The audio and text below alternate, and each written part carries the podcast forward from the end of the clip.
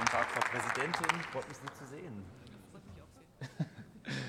Liebe Kolleginnen und liebe Kollegen, die AfD versucht schon die ganze Woche, einen Zusammenhang zu konstruieren zwischen Impfung und Todesfällen.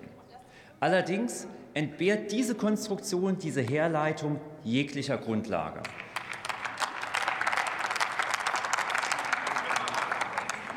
Die AfD macht das, was sie immer tut. Sie verbreitet Fake News und sie schadet damit den Menschen in Deutschland.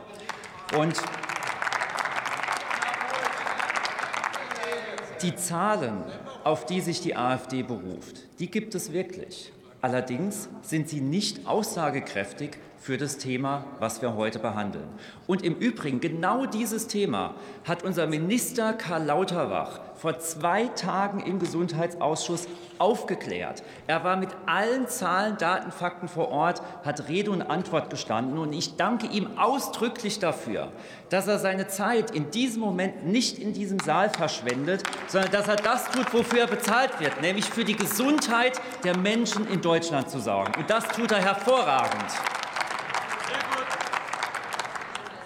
Jetzt wollen wir aber trotzdem auch an dieser Stelle noch mal aufklären, was denn die sogenannten Datenexperten hier auf der rechten Seite eigentlich gemacht haben. Grundsätzlich ist es so, dass man, wenn man eine Stichprobe zusammenstellt, sich man, dass man allein durch diese Konstruktion der, sich, äh, der Stichprobe sich Ergebnisse schaffen kann, wie man sie sich erwünscht. Ein Beispiel. Schauen wir uns mal diesen Saal an. Nehmen wir die Menschen, die sich aktuell in diesem Saal befinden, als Stichprobe. Wenn ich jetzt auswerten will, auf welche Berufsfelder sich diese Menschen verteilen, dann prophezeie ich Ihnen, dass ein übergroßer Anteil der Menschen in diesem Raum Bundestagsabgeordnete sind und damit einen höheren Anteil abbilden als im Durchschnitt der Bevölkerung. Überraschend, oder?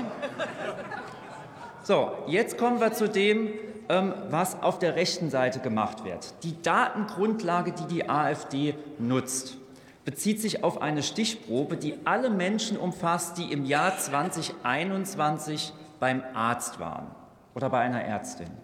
Um diese Menschen geht es.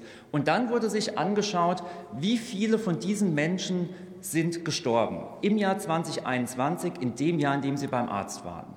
Und was dann die AfD auch noch ausgewertet hat, ist, wie viele Menschen von denen, die 2021 beim Arzt waren, im Jahr vorher, im Jahr 2020 gestorben sind. Also wie viele Menschen, was glauben Sie, sind im Jahr 2020 gestorben? Und wir gucken nur die Menschen an, die ein Jahr später noch beim Arzt waren. Die Auswertung der AfD ergibt, es waren 18 pro Tag. Also 18 Menschen pro Tag sind ein Jahr vorher gestorben, bevor sie zum Arzt gegangen sind. So, jetzt, jetzt, jetzt müssen wir mal ganz kurz überlegen. Ja? Ich, ich bitte um Konzentration. Es gibt zwei, es gibt zwei möglich, mögliche Erklärungen dafür. Die erste Erklärung ist, dass Menschen, die gestorben sind, ein Jahr später wieder leben und zum Arzt gehen äh, können. Solche Fälle sind mir allerdings aus dem Jahr 2020 nicht bekannt. Ich kenne einen übermittelten Fall, die, der liegt allerdings schon zwar gut 2000 Jahre zurück. Weitere belegte Fälle sind mir nicht bekannt. Die zweite, die zweite mögliche Erklärung ist, dass Fehler im Datensatz vorhanden sind. Und das ist der Fall. Und wie findet man das raus? Ich habe diese Woche noch mal intensiv mit dem Zentralinstitut der äh, kassenärztlichen Versorgung gesprochen. Dort kommen nämlich die Zahlen her. Und die Menschen, die diese Daten erhoben haben, haben selbst gesagt, Leute, passt bitte auf, da sind Fehler drin. Es gibt sogar eine plausible Erklärung dafür. Es sind nämlich Eingabefehler. Es werden jährlich hunderte Millionen Codes eingetippt, oft in großer Eile, oft unter sehr großem Druck in den Praxen. Und bei hunderten Millionen Eingaben passieren auch Fehler und die führen dazu, dass dieser Datensatz auch dort einzelne Daten fehlerhaft sind. Das ist eine ganz einfache Erklärung und wer sich mal zwei Minuten Zeit nimmt, das rauszufinden, der findet es auch raus.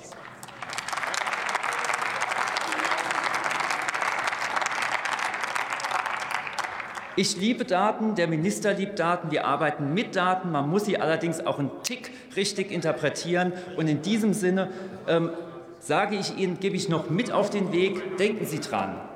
Die Geschenke, die Sie dieses Jahr bekommen, bekommen Sie dieses Jahr. Ich wünsche schöne Feiertage. Bis bald.